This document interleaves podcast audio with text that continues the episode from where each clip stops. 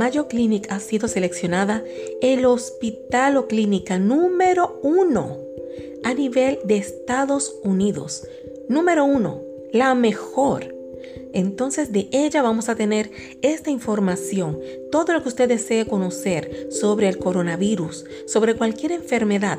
Vaya a mayoclinic.com, vaya ahí y busque, porque usted va a conseguir lo que necesita, que es una información fidedigna. Así que ya usted sabe, aquí está su anfitriona Mabel hablándole sobre qué nos dice el Mayo Clinic sobre el coronavirus. Dicen que son una familia de virus que pueden causar enfermedades como el resfriado común, el síndrome respiratorio agudo grave, que se llama, se llama SARS por sus siglas en inglés, y el síndrome respiratorio de Oriente Medio, que es MERS por sus siglas en inglés. Todo esto lo vas a conseguir en mayoclinic.org. Entonces, en, en el 2019 se identificó un nuevo coronavirus como la causa de un brote de enfermedades que se originó en China. Este virus ahora se conoce como el síndrome respiratorio agudo grave, coronavirus 2, es decir, SARS-CoV-2. Ese es el nombre científico, el nombre formal. Este SARS-CoV-2 va a ocasionar la enfermedad llamada coronavirus 2019, o sea, COVID-19. Co de corona, V de virus, D de disease. Coronavirus disease. 19 por el año. En marzo de 2020, la Organización Mundial de la Salud, OMS, declaró que este brote de COVID-19 es una pandemia. Las organizaciones de salud pública, incluyendo los Centros para el Control y la Prevención de Enfermedades de Estados Unidos, que es la CDC, y también junto al OMS, están vigilando la pandemia y publicando actualizaciones en sus sitios web. Los síntomas. Los signos y síntomas de la enfermedad por coronavirus 2019 o COVID-19 pueden aparecer entre 2 y 14 días después de la exposición al virus, tan rápido como en dos días. Este periodo entre la exposición y antes de la aparición de los síntomas se llama el periodo de incubación. Los signos y los síntomas más comunes pueden incluir fiebre, tos, cansancio. Pero a usted le puede pasar como al actor Antonio Banderas, que lo único que sentía era cansancio. Los primeros síntomas de la COVID-19 pueden incluir pérdida del gusto o del olfato, como si no tuviese un catarro, una gripe. Otros síntomas pueden incluir falta de aire o dificultad para respirar, dolores en los músculos, escalofríos, dolor de garganta, goteo de la nariz, dolor de cabeza, pero mire, un dolor fuerte, tipo migraña, dolor en el pecho y conjuntivitis. Esta lista no incluye todos los signos y síntomas posibles. Te puede dar un dolor más suave, un dolor de cabeza más suave, síntomas que a veces uno ni se da cuenta porque son tan leves que no se notan. Se han reportado otros síntomas menos comunes como erupción en la piel, náuseas, vómitos y diarrea. Por lo menos en Santiago, República Dominicana, están tomando en consideración para ingreso dos hechos. Número uno, si tiene diarrea, porque esto puede causar que la persona se deshidrate y pueda llevar a gravedad. Y el segundo, el famoso choque a nivel respiratorio, la persona que empieza a tener dificultad al respirar. Así que son dos, diarrea por la deshidratación y problemas respiratorios, porque eso es lo que conlleva ya a gravedad también. Los niños presentan síntomas similares a los de los adultos, generalmente con enfermedad leve. La gravedad de los síntomas de la COVID-19 puede ser de muy leve a extrema. Algunas personas pueden tener solo unos pocos síntomas y otras quizás no tengan ninguno.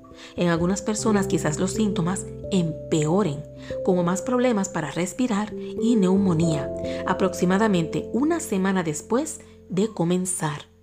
Los adultos mayores corren un riesgo más alto y el riesgo aumenta con la edad. Las personas que ya tienen afecciones de salud crónicas también pueden tener un riesgo más alto de enfermarse gravemente. Pero usted sabe algo, una de las afecciones de salud crónica, ¿cuál es? La obesidad. Esto es un riesgo de salud crónico. Ciertas afecciones de salud que aumentan el riesgo de enfermarse de gravedad con la COVID-19 incluyen las enfermedades cardíacas graves, como la insuficiencia cardíaca, enfermedades de las arterias coronarias o miocardiopatía. También pacientes de cáncer, enfermedad pulmonar obstructiva crónica, o sino llamada EPOC, diabetes tipo 2, obesidad u obesidad grave. Fumar, si usted fuma, eso es como si usted tuviese cáncer, diabetes, como si fuera obeso. Fumar cae en esa categoría.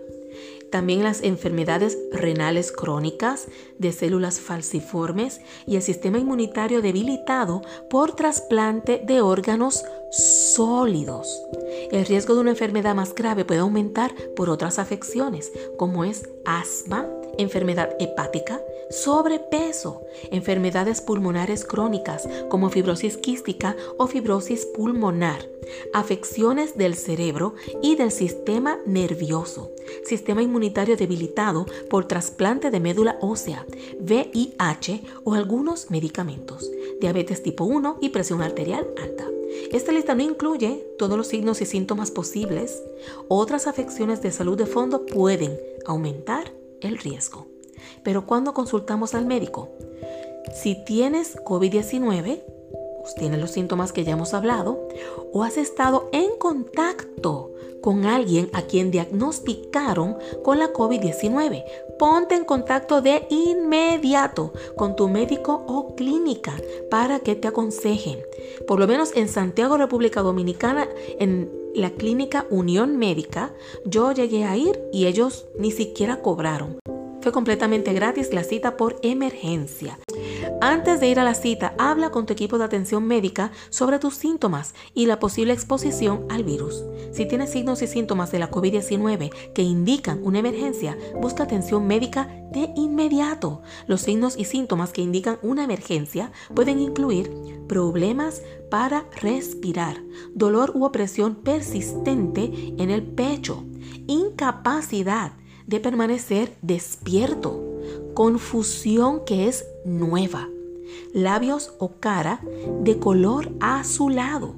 Si tienes signos o síntomas de la COVID-19, ponte en contacto con tu médico.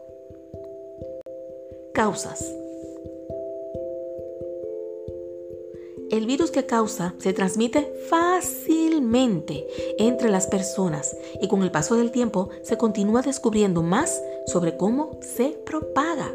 Lo último que leí fue que dura 24 horas en el aire. ¿Cómo es posible? Los datos muestran que principalmente se contagia de persona a persona entre aquellos que están en contacto cercano.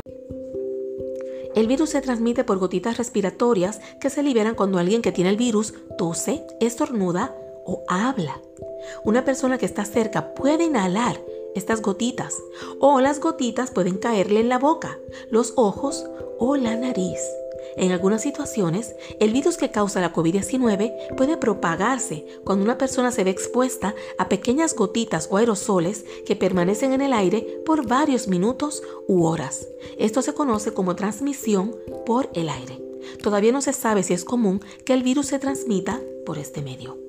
También puede propagarse cuando una persona toca una superficie o un objeto donde se encuentra el virus y luego se toca la boca, la nariz o los ojos, aunque no se considere que esta sea una de las principales maneras en que se transmite, sí se puede transmitir. Si tocaste la mesa donde alguien escupió, tosió, habló y le cayó gotitas con el virus y luego te tocas tu boca, tu nariz, tus ojos, que es donde hay membranas, donde hay mucosa, te lo estás pegando. Han ocurrido algunos casos de reinfección con el virus que causa la COVID-19, pero es poco común. Factores de riesgo. Los factores son el contacto cercano, o sea, menor de 6 pies o 2 metros, por más de 5 minutos con alguien que tiene COVID-19, que una persona infectada haya tosido o estornudado muy cerca de ti. Complicaciones. Acuérdate que la persona infectada tú no sabes si está infectada porque puede ser asintomática. Complicaciones. En su mayoría las personas tienen síntomas entre leves y moderados, pero puede llevar a complicaciones médicas que causen la muerte. Algunas de estas son neumonía y problemas para respirar, insuficiencia de varios órganos, problemas cardíacos, una afección pulmonar que hace que poca cantidad de oxígeno pase a través del torrente sanguíneo a los órganos, que es el síndrome de dificultad respiratoria aguda, los coágulos sanguíneos, la lesión renal aguda, las infecciones virales y las bacterianas adicionales. ¿Y cómo prevengo el virus? Evita el contacto cercano con cualquier persona que esté enferma o que presente síntomas. Mantén distancia entre tú y otros. Esto es especialmente, importante si tienes riesgo más alto de una enfermedad grave. Ten en cuenta que algunas personas pueden tener COVID-19 y contagiar a otros y ellos se quedan sin síntomas, pero al otro sí les da. A quienes ellos contagiaron sí les da.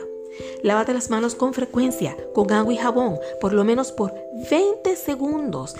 ¿Cuántas personas nos lavamos por 20 segundos? Usa un desinfectante para manos con base de alcohol que contenga al menos 60% de alcohol, pero ojo, después que te eches eso, ten cuidado porque hay gente que se ha ido a cocinar y la chispa del fuego le cae en la mano y como eso es inflamable, ya usted sabe. Mucho, mucho cuidado. Nada sustituye a lavarse con agua y jabón, pero si no te es posible, el gel limpiador. Cúbrete la cara con una mascarilla de tela cuando estás en lugares públicos como en la tienda o el supermercado. Si hay mascarillas quirúrgicas, puedes usarlas. Yo te digo con el corazón en la mano, si tú la consigues, cómpratela y úsala, porque tienes que protegerte. Cúbrete la boca y la nariz con el codo o un pañuelo descartable al toser o estornudar. Desecha el pañuelo descartable usado y lávate las manos de inmediato. Evita tocarte los ojos, la nariz y la boca. Evita compartir platos, vasos, toallas. Mire mi gente, este es el momento de usted empezar a invertir en platos, vasos y cubiertos desechables. Mire que eso es mucho más barato que la funeraria. También evite las ropas de cama compartida y otros objetos de la casa si estás enfermo o de alguien enfermo. Limpia y desinfecta diariamente las superficies que se tocan con frecuencia, como los pestillos de las puertas, los interruptores de la luz, los dispositivos electrónicos y las encimeras. Así que ya sabes, mira, algo que a mí me gusta mucho, le voy a dar promoción gratuita, es el Lisol. El Lisol es fantástico. Quédate en casa y no vayas al trabajo, a la escuela ni a lugares públicos si estás enfermo, a no ser que sea para recibir atención médica. Evita el transporte público, los taxis y los viajes compartidos si estás enfermo. Viajes. Si estás planeando viajar, primero consulta los sitios web de la CDC y de la OMS para informarte sobre actualizaciones y consejos. Prepárate para llevar una mascarilla y practicar una higiene de manos adecuada cuando estés en público. Quizás también quieras hablar con tu doctor si tienes afecciones de salud que te hagan más vulnerable. Así que ya sabes, esto es de mayoclinic.org para que sepas que el primer hospital de Estados Unidos nos aconseja todo esto. Gracias por escuchar. Comparte.